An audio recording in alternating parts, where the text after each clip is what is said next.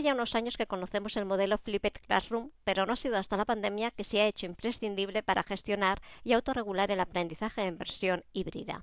Uno de los primeros que trajo este modelo a España fue Raúl Santiago y hoy tenemos el lujo de tenerle entre nosotros para hablar de qué es el Flipped Classroom, de su futuro y de cómo habilidades como la alfabetización digital son imprescindibles en las aulas del siglo XXI.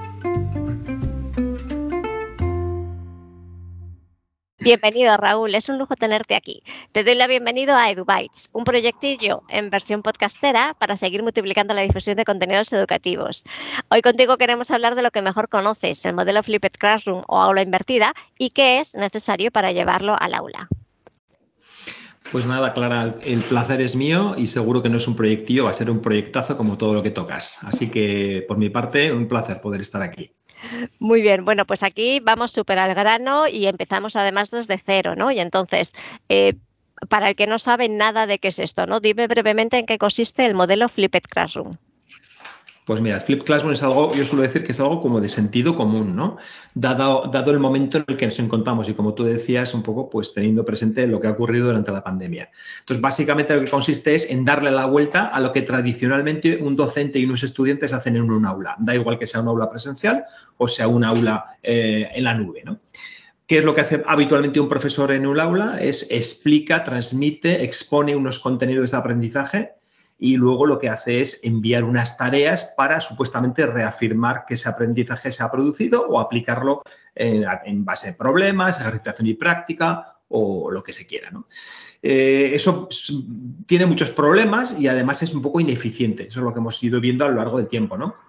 ¿Qué tal si le damos la vuelta? Es decir, si las tareas es lo que se hace previamente, entonces esas tareas son tareas eh, muy cortas, son tareas breves, son tareas que están de alguna forma orientadas a trabajar destrezas cognitivas básicas, como el conocer y el comprender, y con ese material, con ese trabajo que el alumno hace previamente, que normalmente hay que planificarlo bien, ya entraremos en uno de los temas, que es cuándo y cómo se planifica esto, el alumno, la alumna está ya preparado para ir a clase y ponerlo en práctica. Habrán surgido problemas, habrán surgido dudas, necesitará clarificaciones y ahí está el profesor para ayudar, ¿no? Cosa que cuando el alumno está en su casa solo, pues no tiene esa ayuda. Por tanto, es un modelo que tiene lógicamente mucho más sentido común y además nos dotamos de la tecnología y como decíamos de las competencias digitales tanto de los docentes como de los alumnos para facilitarlo. A ese trabajo previo se le puede, se puede diseñar en formato vídeo, en formato podcast, en formato infografía, en un texto, en un hiperdocumento cualquier material, insisto, que sea breve, conciso y vaya a, permitir que el alumno pueda trabajar luego de modo colaborativo, de modo individual, en el aula con el resto de compañeros y compañeras. Esa es la esencia del modelo. Muy bien, bueno, a mí de esto me surge un poco por lo que veo, ¿no? Eh, has hablado de, esa introducción tecnológica en diferentes formatos, aunque yo he de reconocer que lo que casi siempre veo es el vídeo con preguntas y, entonces veo ese componente autoevaluativo que quizás es un poco también de diagnóstico para el profesorado, eh, pero siempre dependemos de esa parte de herramientas tecnológicas. Entonces, la pregunta que creo que va a caer aquí de cajón, ¿qué pasa con esos centros o ese alumnado que no cuenta con esos recursos? Pues es muy buena pregunta. Entonces, bueno, la primera, la primera respuesta que te, que te puedo dar es, y de hecho, bueno, fíjate que, fue en Estados Unidos cuando esto lo percibí durante la pandemia, eh, es que se puede hacer flip sin tecnología. Es decir, tú le puedes pedir al alumno que haga una lectura en el libro eh, físico, en el libro en papel, y que luego realice una serie de anotaciones de contenido, por ejemplo, con la técnica Cornell de apuntes, para que luego eso ya le sirva para, mm, en, la clase presencial o sincrónica online, trabajarlo. Es decir, para empezar se puede partir de ahí. No es lo mismo, porque como decías tú, esa analítica de datos eh, no solo le viene bien al alumno, sino también al profesor para ver qué es lo que ha hecho la clase y dónde están, quién no lo ha podido realizar la tarea. No es lo mismo, pero nos serviría. Porque en el fondo el flip learning no es nada diferente de lo que ya, ya que tengo unas cuantas canas, se nos pedía, ¿no? Que era el trabajo, el estudio previo a la clase, que es lo mismo, lo que pasa es que comenzamos de la tecnología. Hay más alternativas, muy interesantes además. Una de las alternativas que más eh, que más peso suele tener y que más difundida está es el flip in the class o in flip class. Entonces, está, está destinada a alumnos o a entornos donde no hay tecnología o donde se carece, por ejemplo, de conectividad o directamente docentes que, no quieren que sus alumnos hagan tareas. Es decir, yo estoy en contra de las tareas, no quiero que se haga nada fuera de la escuela, del entorno de la clase, y por tanto lo que hago es divido la clase en dos o tres grupos o en cuatro grupos, dependiendo del tamaño, y mientras unos alumnos están trabajando con la tecnología, viendo ese trabajo previo, otros están trabajando con el profesor y otros están trabajando en una aplicación. Es decir, a través de lo que se llaman eh, rotation models, modelos de rotación. ¿Eh? incluso si hay poca tecnología y si hay cuatro o cinco tabletas. Entonces, mm, al fin y al cabo, no tiene límites. Eh, los límites son la imaginación del profesor. Se pueden hacer muchas cosas sin tecnología o directamente aplicando el modelo dentro de la propia, del propio aula. Muy bien, me gusta esto que has yo yo a esto lo llamo estaciones, que es un poco la misma idea, ¿no? Eh, pero me gusta un montón porque lo que digamos que queda un poco claro es que no es el uso de la tecnología en casa, un poco que es lo que parece que, al final trasciende, sino que es, es, la idea de que el alumno a clase vaya a trabajar los contenidos de otra manera porque ya va con esa parte más mecánica, ¿no? Eh, previa, o sea que en ese sentido fenomenal. Eh, la siguiente pregunta era un poquito de herramientas y recursos que se usan en la aula invertida ya has comentado varias cosas, ¿no? De, de, cosas que se pueden utilizar, pero aquí sí que nos vamos un poquito ya a mojar en tema tecnológico, un poquito para, para que puedan trastear. A mí me gusta mucho lo de cacharrear las cosas para, para ver su potencial. Dime así las que más te gustan a ti, las que ves más completas de cara también al docente y a esa información o ese informe final de diagnóstico que ofrecen. Fíjate que yo que más, más que hablar de herramientas, que por supuesto te voy a comentar las que más me gustan a mí, eh, hablaría también del buen uso de las herramientas. Porque yo creo que hay mucha tendencia a infrautilizar el potencial que tiene una herramienta. Y te puedo poner muchos casos. ¿no? Por ejemplo, en el caso de un vídeo enriquecido con una herramienta como Puzzle o, o Play Post-it, muchas veces los docentes se quedan simplemente en la pregunta. ¿eh? Entonces, no diría ni en la formulación de la pregunta, digo, en poner preguntas no se trata solo de poner preguntas, se trata de poner preguntas clave y que tengan una orientación. Las preguntas pueden ir en relación con lo que el alumno ha visto o ha oído a lo largo del vídeo y eso le va a permitir eh, mantener la atención. Pero también las preguntas pueden anticipar y pueden motivar al alumno a plantearse cosas que luego el vídeo le va a responder, con lo cual también tenemos ese, ese componente. La posición de las preguntas a lo largo del vídeo. Y un elemento fundamental que casi todas estas herramientas tienen es el tema de la retroalimentación.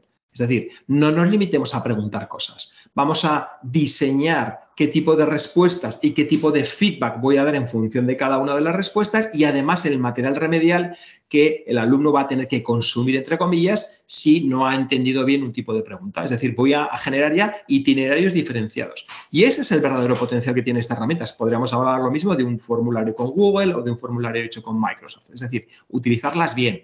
Podríamos hablar lo mismo de si utilizamos un Kahoot tanto en clase de modo sincrónico o previamente. No nos quedemos en lo que, lo que mola hacer el Kahoot y lo divertido que es. Vamos a intentar también hacer eh, una analítica de los datos, qué tipos de preguntas, si las preguntas más factuales se han, respondido bien, pero sin embargo las, eh, conceptuales han respondido mal o las procedimentales. Es decir, vamos a, ya que, el papel del profesor ya no es exponer y explicar y tenemos más tiempo, vamos a hacer ese diseño eh, instruccional bien hecho, sea cual sea la herramienta que vayamos a utilizar. Entonces, para mí hay una parte fundamental que es pocas herramientas, pero muy bien utilizadas y sacándoles el máximo partido, porque la verdad es que tienen un potencial increíble. Entonces, una que para mí es una estrella y que muchos profesores no, utilizan, y además no voy a hablar de marcas, es un portfolio digital. Me parece que el portfolio digital es una herramienta fabulosa, tanto si se hace de modo individual, como si se hace de modo grupal, como si se hace de modo de gran clase, es decir, para la clase que es fantástica, precisamente porque mejora la reflexión, mejora la evaluación, la actualización de contenido, al alumno le permite, sobre todo si es un portfolio digital, saber cómo ha ido evolucionando, qué cosas ha hecho, compararlas, etcétera. Entonces, para mí hay una, cuestión fundamental que es la alineación del potencial de la herramienta, sobre todo con la metodología que vamos a utilizar.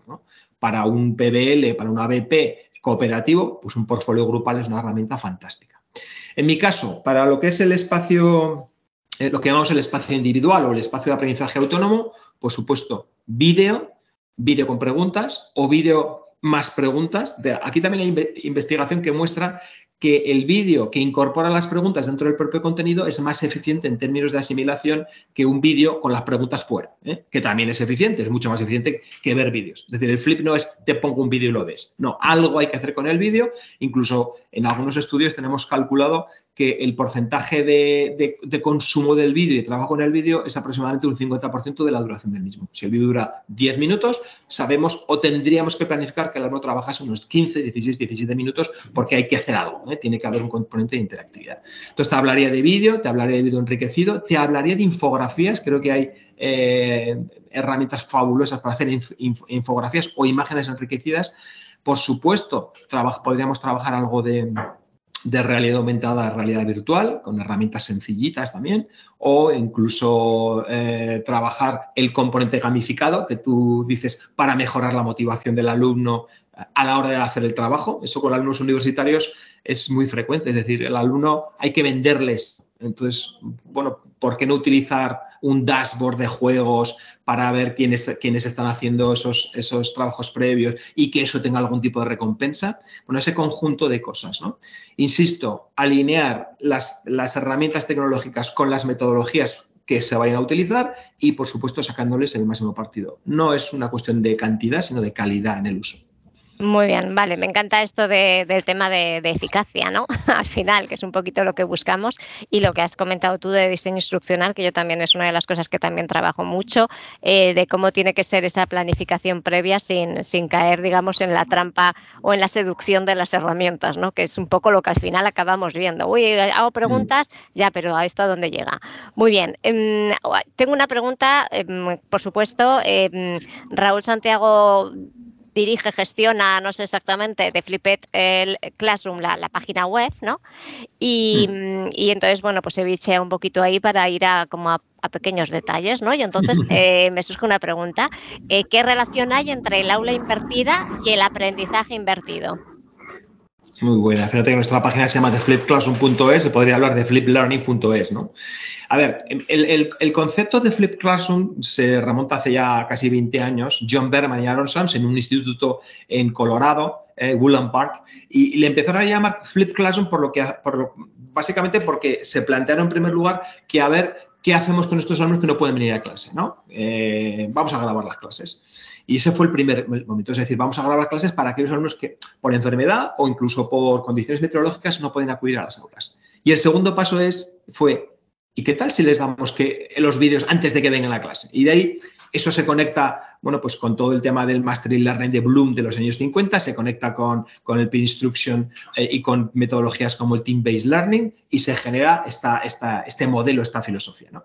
Entonces, diríamos que el Flip Classroom es más una, es un modelo que representa lo que habitualmente se modifica dentro de un aula física, ¿no? El Flip Classroom surge de ahí, ¿no? Le vamos a dar la vuelta a la clase.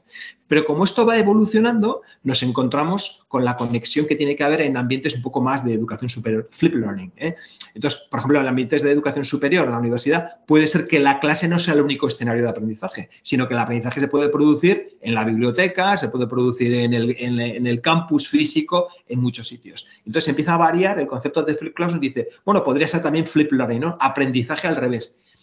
¿Con qué lo conectamos? Con el aprendizaje móvil, con el aprendizaje ubicuo, ¿eh? con toda esta filosofía. E incluso lo diferenciamos de otros conceptos que se llevan muchas veces a confusión como el blended learning. Hay mucha gente que piensa que está haciendo flip learning y lo que está haciendo es blended learning, es decir, está que además no hay que demonizarlo, es perfecto el blended learning, pero no es lo mismo. Y a nivel de diseño instruccional es diferente también, es otra cosa diferente.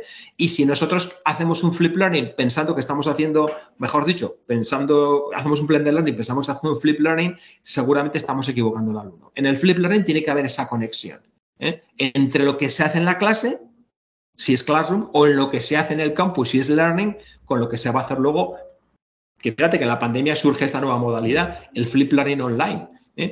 Lo que haces tú en tu espacio individual eh, online y lo que haces tú en tu espacio eh, sincrónico online con el resto de compañeros y compañeras en el aula. Y en el fondo es lo mismo. De hecho, yo creo que a, los que somos adictos al flip learning, a ver, lo de la pandemia nos asustó en términos de, alarma social, de alarma sanitaria, pero no en términos de alarma académica. De, bueno, pues en el fondo pues, voy a seguir haciendo lo mismo que hacía, pero lo vamos a hacer de otra forma, ¿no? que es eh, sincronizar, es decir, hacer dinámica dentro de la clase sincrónica. Y ahí hubo también cantidad de herramientas Y lo que se produjo, para, desde mi punto de vista, eh, fue que muchos profesores lo único que hicieron fue una sustitución. Si yo en clase daba una clase de 50 minutos de ecuaciones trigonométricas, pues ahora voy a dar una, sesión online de solo que encima no voy a ver a mis alumnos. Eso es, eso es lo que ha ido variando. Esas son las diferencias y los matices que hay dentro del el flip classroom, el flip el learning, el inflip classroom, el blended learning. Hay matices, pero en el fondo la filosofía es la misma. Y la pregunta clave es, ¿cómo consigo aprovechar al máximo mi tiempo sincrónico con mis estudiantes, sea en un aula física o sea en un aula online? Esa es la idea.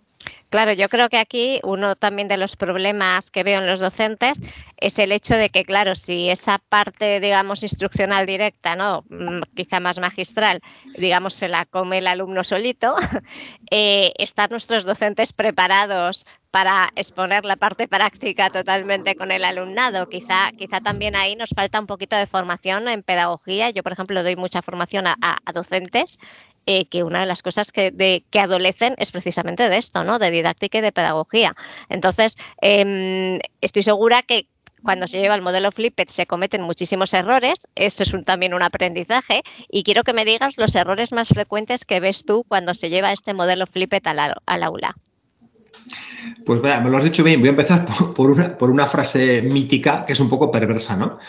que se le ha oído a varios docentes. Es decir, cuando, su flip previo, es decir, la, parte individual, siempre diferenciamos entre el espacio individual o espacio de aprendizaje autónomo y el espacio grupal o espacio de trabajo colaborativo en el aula. Esos son las dos, las dos, los dos escenarios donde se produce el flip.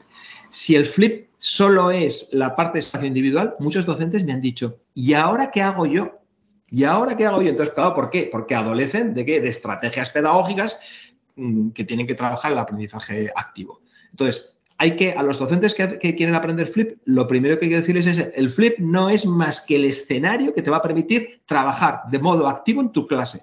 Por tanto, prepárate para eso. Y la siguiente pregunta es, ¿y qué hago? Bueno, pues eso va a depender de qué de la naturaleza del contenido de aprendizaje, de la edad de tus estudiantes, del tamaño. Yo tengo clases con 100 alumnos, incluso he visto clases con 400. ¿no? ¿Qué hago con alumnos con 25, con 30, con los que sean? ¿no? ¿Qué hago en clase? ¿Cuál es la metodología activa más apropiada para este tipo de contenido? Y ahí tendríamos pues, el ABP, el peer instruction, los seminarios socráticos, la narrativa en primera persona, el aprendizaje cooperativo. O sea, hay para elegir un montón.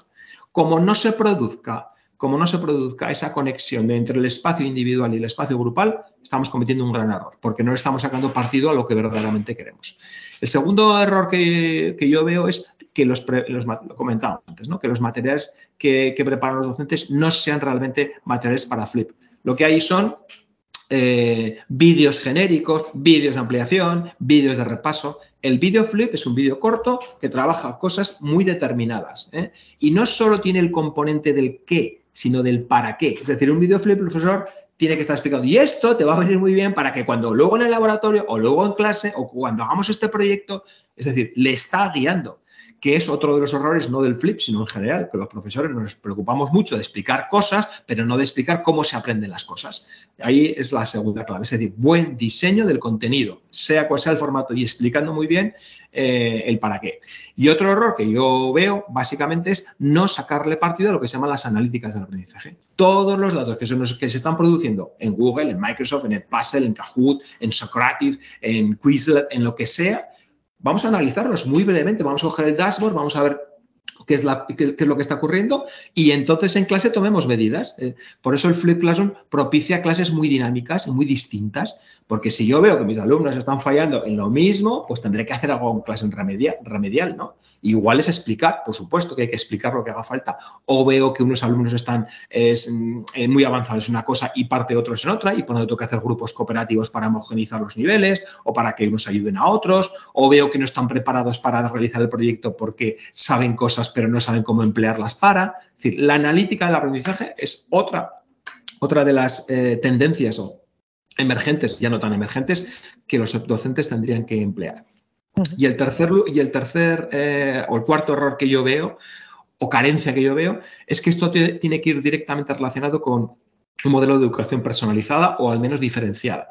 Es decir, que me permita toda esta analítica, todas estas metodologías, bueno, pues decidir que este alumno puede ir más rápido y por qué no le voy a dejar que vaya más rápido y este alumno necesita ayuda y por supuesto que se la voy a prestar. Es decir, si en el fondo todo esto yo en general diría que todas estas tendencias no van encaminadas a lograr una educación lo más personalizada posible, pues a mí tampoco es que me hagan especial interés. ¿no?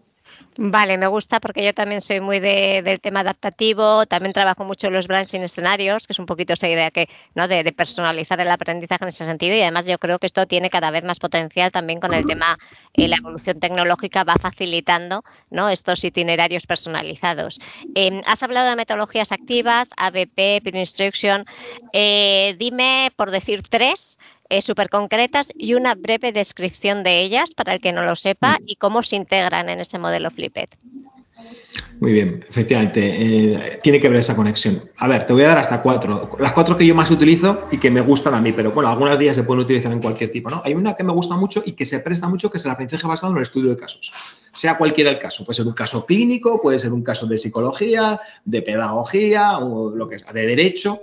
¿Por qué? Porque el alumno está trabajando en su espacio individual, toda la información del caso, que a propósito tiene que estar bien diseñado, hay mucha tipología de, estudio de casos. ¿Qué es lo que va a hacer el alumno? Puede ser un videocaso, yo por ejemplo utilizo mucho videocasos, puede ser un, caso en el que los alumnos cooperativamente van eh, eh, generando información para luego debatirlo con interés en clase, donde el alumno ya está capacitado. Si el alumno no tiene información y no tiene esa capacitación previa, difícilmente va a haber debate luego y va a haber enriquecimiento, porque lo que importa aquí sobre todo es la parte más de reflexión. Esa sería una. Otra que me gusta mucho es el, aprendizaje basado en proyectos. Yo hago mucho más que problemas basado en proyectos que se conecta perfectamente. De hecho, tenemos en la página de Flip muchas experiencias, ¿no? De cómo el alumno va trabajando el aprender cosas para luego aprender a hacer cosas, proyectos, con sus compañeros en un grupo cooperativo, con lo cual ahí estamos enlazando el FLIP con el cooperativo y el ABP.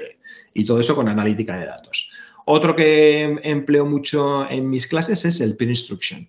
Es decir, bueno, Peer o TBL, Team Based Learning, donde el alumno trabaja previamente, en clase se hace un, un, uh, Quizlet, un, test individual, el alumno tiene datos, se vuelve a repetir ese test en grupo, el alumno aprende de los compañeros o enseña a los compañeros y luego se pasa a una, una fase de aplicación en un caso concreto. Entonces tenemos de nuevo los nuevos componentes.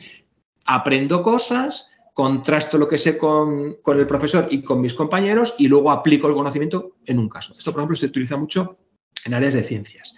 Y otra que me gusta mucho, esta la aplico menos, pero me gusta mucho contarla, es el Mastery Learning, que como digo, pues tiene casi 80 años esta metodología, ¿no? Pero eh, lo, asociamos con el Flip, Flip Mastery Learning, y va muy en la línea de diferenciación. Es decir, uh, genero, creo, creo unos em, sistemas de evaluación diagnóstica, determino dónde están mis estudiantes, genero grupos, por ejemplo, cuatro grupos, a cada grupo le asigno unos itinerarios y entonces me encontraré que hay alumnos que ya se saben todo lo que yo tenía previsto para esta unidad. ¿Qué hago con ellos? Fase de enriquecimiento. Estos alumnos les falta un poquito. Con este material remedial pueden ya pasar a la fase de enriquecimiento. Estos alumnos necesitan más ayuda y hay otro grupo que necesita muchísima ayuda. Ahí voy a estar yo para ayudar. Entonces, eh, se genera por grupos, pero en el fondo son itinerarios diferenciados. Y lo que tiene de bueno el Flip Mastery Learning es que eh, cuando está hecho es una maravilla, porque funciona solo. Esto con un LMS eh, en el que se van sistematizando este sistema de branching, de ahora vas a ir por aquí y luego por otro, esto lo has superado, necesitas verte este material, está muy bien. Lo que cuesta es crear todo ese entorno. No solo el itinerario de diferenciación en base a unos porcentajes de consecución, sino también la generación de todo el material, ¿no? Del material remedial, de tipos de preguntas, eh, etcétera. ¿no? Entonces, cuesta mucho elaborarlo, pero una vez que está elaborado, la verdad es que es un auténtico limbo académico. Muy bien, me gusta mucho porque todas las que has dicho tienen un puntito juego, ¿no? Es como un nivel de, niveles de aprendizaje eh, precisamente hacia la maestría, que es la parte más motivacional.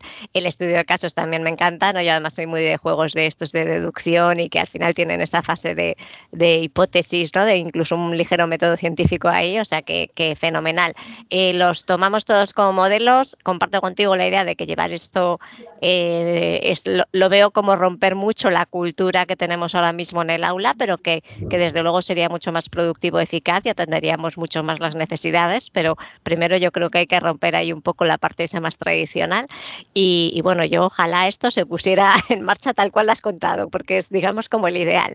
Mm, me gusta mucho porque pones mucho también el énfasis, eh, y aquí ya voy a ir un poquito a este nuevo libro que has sacado de alfabetización digital porque mm, muchas veces quizá uno de los problemas que encontramos es que eh, nos lanzamos mucho a la herramienta por su componente visual y atractivo y al final las herramientas van facilitando mucho el camino y el que se pone pues lo consigue, ¿no?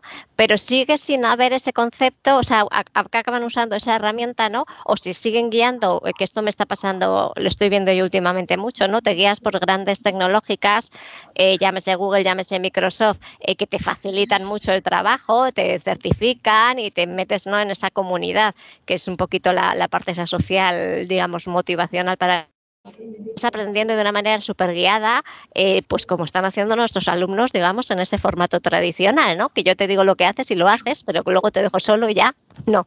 Entonces, háblanos de, por qué es importante esta alfabetización digital y cómo podemos seguir progresando en ella. Y cuéntanos también mm. eh, tu libro, eh, de qué hablas en él, ¿no? Que nos ayude a aprender. Efectivamente, ¿no? A ver, yo diría que es importante, pero una cosa que hay que hacer para desdramatizar, porque si no también algunos profesores se pueden sentir eh, ansiosos, es que no es lo más importante. O sea, lo que prima es la transformación metodológica y es cuando le vamos a encontrar sentido a lo digital. De hecho, el libro se titula así, ¿no? El reto de la, el reto de la alfabetización digital y hablamos de una palabra clave que es transformación, que también está muy manida, muy empleada, pero es que es la verdad. ¿eh? Entonces, ¿qué es lo que hemos visto durante la pandemia? Nosotros hemos hecho muchos estudios sobre la competencia digital docente, casi a 10.000 docentes de, tanto de España como de Latinoamérica. Y lo que hemos visto es que su nivel de competencia digital, que hay que diferenciar la competencia de la alfabetización, pues es intermedio bajo, más o menos. En un B1 nos encontraríamos a 2 B1, ¿no? ¿Se ha mejorado durante la pandemia? Sin duda. Es decir, los, los, docentes han mejorado sus destrezas digitales y sus herramientas digitales porque por vena han tenido que aprenderlo. No hay más. Es decir, cosas que alguien ni se imaginaba que podría mencionar, pues ahora decir voy a hacer un Meet o voy a hacer un, voy a trabajar en Teams o el LMS o el Moodle o el Google Classroom, esto ya está en el vocabulario prácticamente de todos. Yo incluso me atrevería a decir, y lo dije hace poco, es que el, docente A1 ya no existe yo creo que no hay nadie que sea un A1. Como mínimo vas a ser un A2. Entonces, hemos mejorado, ya nos acercamos, ya estaremos entre el B1 y el B2. Pero realmente el uso de la tecnología ha propiciado esa transformación. Es decir, los profesores, y, cuando hablamos de transformación, es que los docentes han ido evolucionando y han dicho, ahí va, ahora puedo hacer cosas que ni, que ni siquiera me imaginaba que pudiese hacer. Modelo de puente dura, ¿no? Dice, realmente es una redefinición. Yo ahí sería mucho más crítico, ¿no? Y esto en el libro lo llevamos no solo al escenario de la, de la educación, sino a otros, ¿no? Al de la judicatura, al de la medicina, al de la tecnología. Entonces, estamos empezando a estar inundados por la tecnología. La tecnología está presente, omnipresente todo el día en muchas actividades pero realmente tendríamos que llegar a un, a un escenario de alfabetización, ¿no? es decir, a utilizarla bien. Y yo suelo decir que la mejor competencia digital que tiene que tener un docente, cuando un docente realmente es competente digitalmente, es cuando es capaz de decidir cuándo es mejor lo, digital y cuándo es mejor lo analógico. Ese es cuando lo sabes todo. ¿eh? Es como, me gusta utilizar mucho los símiles de gastronomía, ¿no? Un buen cocinero. Un buen cocinero no te utiliza todos los ingredientes y todas las especias en todos los platos, sino decide qué en cada momento. ¿Por qué? Porque es gastronómicamente competente. Eso es lo que tendríamos que buscar. Y yo ahí soy más crítico. Es decir, hemos mejorado, los profesores eh, saben más tecnología, emplean más tecnología, pero todavía estamos lejos de que haya una transformación real en, fijaros, vamos a fijarnos ahí, a nivel de aula, es decir, el profe cada día en su aula y por, supuesto a nivel de sistema, ¿no? Es decir, que el sistema educativo realmente no es que lo prime, sino que lo facilite, eh, que cambie los sistemas de evaluación y por tanto si cambia el sistema de evaluación yo voy ser capaz de utilizar otros, otras herramientas tecnológicas. Y ese, ese, yo creo que vamos en el buen camino, pero yo creo que podríamos ir más rápido, ¿no? Y ahí hay una parte, por supuesto, de, cambio cultural, ¿eh? de lo decías, de cambio de chip, en el que el, docente eh, interprete que su trabajo en el aula como docente es diferente del que era hace unos años. ¿no? Hay, hay mucha, también mucha literatura ¿no? que, que podríamos poner encima de la mesa, pero hay una frase que a mí me duele mucho cada vez que la oigo, cuando se la oigo a un director de un colegio o se la oigo a un político, que es decir, bueno, vamos a volver al escenario de normalidad. Bueno, pues, es que lo que había antes de la pandemia en términos educativos era la normalidad, para mí no. Sería otra cosa, pero no era, no era lo normal en, una, en una época en la que estamos viviendo. Y yo creo que esa impronta de vamos a volver a la normalidad, que es tú vas a tu clase y sigues a. utilizaremos algo de tecnología. Me parece a mí que eso es un error un error semántico y, desde luego que se nos sigue eh, poniendo aquí. ¿no? Sí, sí, desde luego el lenguaje modela el pensamiento y estoy totalmente contigo que, que si ahora encima volvemos para atrás no nos ha servido absolutamente de nada. En eso estoy totalmente de acuerdo. Me gusta mucho la apreciación que has hecho de una cosa es la competencia digital y otra cosa es la alfabetización, eh, porque yo suelo insistir mucho en que, yo qué sé, usas, eh, ¿no? Yo trabajo con muchos recursos, eh, muestro cómo funciona el recurso y, doy, digamos, creatividad para que cada uno construya con ese recurso algo. Y una de las cosas que incido mucho es que, fíjate, la interfaz faz ¿no? del recurso porque ya no es este recurso, pero todos tienen, digamos, un, lenguaje similar que eso te va a dar pie a que tú puedas utilizar cualquier otro diferente, aunque no lo hayas tocado nunca.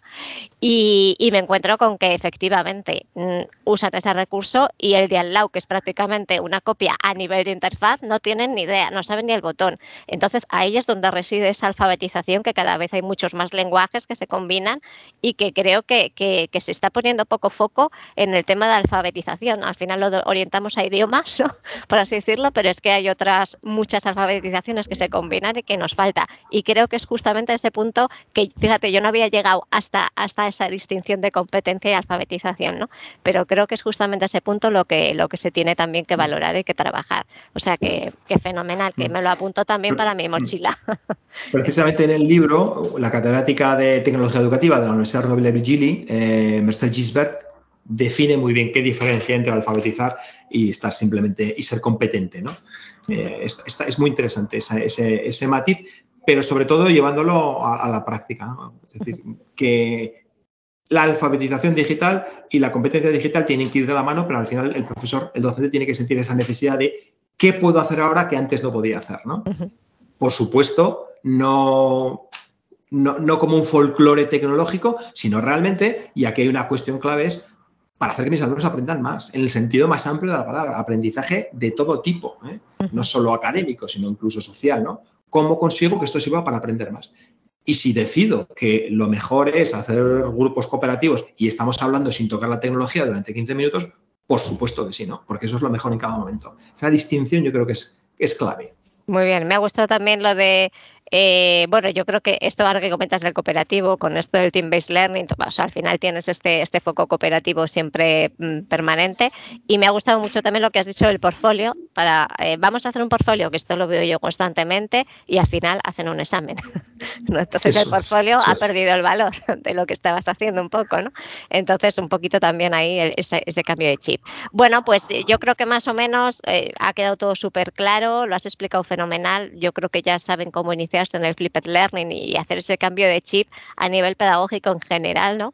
Eh, y bueno, queremos saber un poquito que nos digas dónde podemos encontrarte, cuáles son tus próximos proyectos, qué estás haciendo ahora que, pueda ser divulgativo, que pueda ser difusor de la educación como tiene que ser. Bueno, a mí un tema que, que para mí es de, de, obligado cumplimiento, que es el tema del Learning Analytics. Analíticas del aprendizaje para mí es un, un tema clave, ¿no? Y en, eso estoy trabajando mucho, ¿no? Tanto en lo que es el, concepto como las herramientas y sobre todo llevarlo, llevarlo al aula, ¿no? Por supuesto, seguimos trabajando con la página de Flip Classroom, que tiene muchísimas visitas de, de, todo el mundo. Y otra de las cosas en las que estoy trabajando ahora que me está gustando mucho es el tema del microlearning, ¿no? Y la pildorización, ¿no? Cómo generar, además va todo unido con el Flip, con la gamificación, cómo generar unidades pequeñas de aprendizaje en formatos diferentes en estándares como SCORE, que luego podamos meter en una plataforma. Y esto, de nuevo, va, unido a la generación de itinerarios personalizados de aprendizaje, a través del consumo de esas píldoras, de eh, los entornos personales también, para que un alumno pueda avanzar más rápido consumiendo una serie. Esto de consumir queda un poco mal, ¿no? Pero bueno, eh, trabajando, aprendiendo esos, esos contenidos. Y eso es en lo que estoy, básicamente, ¿no? Me estoy ahora muy, también muy centrado en el mundo eh, de la empresa, de la formación en la empresa, en el que creo que hay un campo terrible. Es decir, yo lo veo como mm, pensaba que nunca había estado en el tema de formación en la empresa, están muy, muy atrasados. Eh, entonces creo que hay mucho, mucho por hacer ahí y además, bueno, pues tienen más medios normalmente que los que tiene una escuela o una universidad, con lo cual es trasladar todo este pensamiento, toda esta filosofía a entornos empresariales, ¿no? Que, además lo necesitan, debido precisamente a la velocidad, sobre todo en empresas de, orden tecnológico, a la velocidad a la que se, trabaja, necesitan muchísima actualización. Entonces, ahí la combinación de sistemas de gestión del aprendizaje, los LMS, con el microlearning y los itinerarios personalizados, la verdad es que es una, joya, ¿no? Ah, en eso estoy, ¿no? Y ya seguramente preparando algún otro libro por ahí que pronto comentaremos. Fenomenal. Me, encanta que hayas dicho esto. Yo también trabajo a veces con empresas y es verdad que con el potencial que tienen, y ellos sí que tienen, digamos, la, la suerte por el mango, no, no veamos, eh, porque al final esto luego repercute en el mundo educativo, o sea, ¿no? Todas estas van cayendo de un lado a otro. Y entonces no veamos esa, esa, potencialidad de todos estos recursos que se pueden hacer. Yo es que mm, todos los días, ahora cada vez más estoy en grupos de, de desarrollo, sobre todo a nivel de videojuegos, ¿no? Y, y, te sorprendes de cómo la parte técnica la controlan muchísimo, ¿no? Estoy también en tema de multiversos y hacen unas maravillas y de repente te das cuenta de pequeños detalles. Digo, pero ¿por qué no puede hacer esto? Esta maravilla, ¿cómo no hace esta cosa tan tonta, no? Y es porque eso, porque tienen un perfil muy técnico y les falta luego el perfil de, de aterrizarlo en la realidad. Y digo, tendría que haber mucho más ¿no? Eh, combinación de, de educación con, con, todas estas empresas tecnológicas eh, para que simplemente para la sociedad, ¿no? A nivel educador, ya no digo a nivel formal de escuela. Así que bueno, ojalá veamos todo lo que puedes conseguir tú en la empresa que estés y, y podamos ver esas, esas maravillas, ¿no? Y que, que eso repercuta en toda la sociedad. Muchísimas Muchísimas gracias por haber participado en el podcast. Ahora que has dicho esto del Learning Analytics, ya me he quedado, tenía también la cosita del tema, del, ya me he quedado, no sé si te tendré que hacer a ti la entrevista ahora de eso, de quedar eso ahí, eh, pero bueno, me lo apunto, sino también para, para el futuro, que esto siempre viene bien.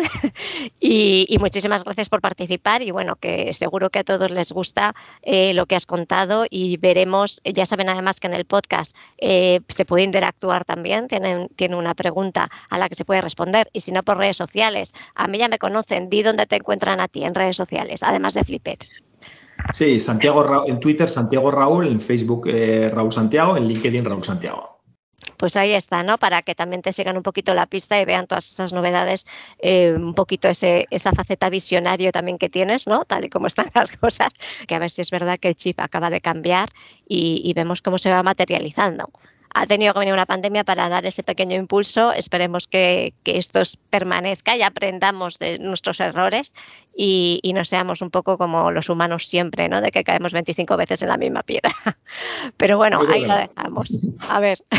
Muy bien. Venga, pues muchas gracias. Un placer, Clara, y por, por invitarme y, nada, eh, mucho éxito con, este, con esta iniciativa. Muy bien, gracias. Hasta luego, Raúl. Adiós.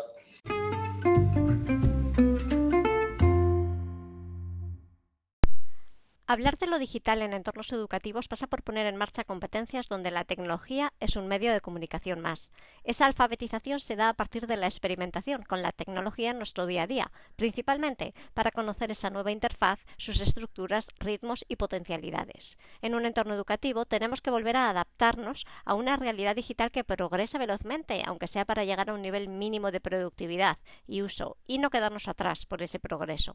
Lo híbrido entre lo analógico y lo digital es ya una realidad que vivimos y el futuro va un paso más allá, plagado de experiencias donde la tecnología no sea algo de lo que huir, sino que aprovechar. En este trayecto digital no podemos obviar la parte pedagógica del proceso y pretender llevar al entorno digital las mismas prácticas analógicas. Además, la tecnología nos ofrece una amplia variedad de recursos que nos permiten ser más eficaces en el aula. Itinerarios personalizados y a la medida de nuestros estudiantes, analíticas que nos muestran si el aprendizaje se logra o no y en dónde flaquea. El modelo de aula invertida y de aprendizaje invertido supone un cambio de chip docente. Nos vemos en el próximo capítulo, pero entre tanto, ¿qué tal si empiezas hoy mismo a experimentar con algo nuevo? Nuestra recomendación, fácil y en tu móvil. Ve al buscador de aplicaciones, localiza algo que te llame la atención, bájalo y saca tus propias conclusiones de su uso. Observa esa app con la mirada del que deconstruye empiezas. Compártelo con nosotros por redes sociales y únete a la conversación.